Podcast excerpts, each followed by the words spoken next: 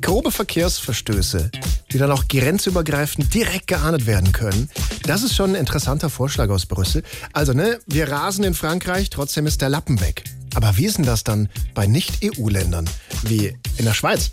Sagen wir mal, da ist das anders. Und jetzt der große SWR3 Bußgeldvergleich. Zu schnell in Deutschland? Guten Tag, die Polizei. Tut uns leid, dass wir Sie anhalten müssen, aber es ist so, Sie waren ein bisschen zu schnell. Sie sind ja gerade mit 180 durch eine 70er-Zone gefahren. Das darf man nicht. Oh, das wusste ich nicht. Ach so, das wussten Sie nicht? Eigentlich würde das jetzt 17 Euro kosten, aber wir wissen leider gerade nicht, welcher Bußgeldkatalog gilt. Deshalb belassen wir es heute bei einer mündlichen Empfehlung, ja? Bitte nicht mehr so schnell fahren, okay? Okay, versprochen. Tschüss. Und zu schnell in der Schweiz? So, was ist denn das hier? Sie sind ein Kilometer zu schnell gewesen. Ein Kilometer. Oh Gott, das, das tut mir leid. Nichts leid. Das Leid kommt erst noch.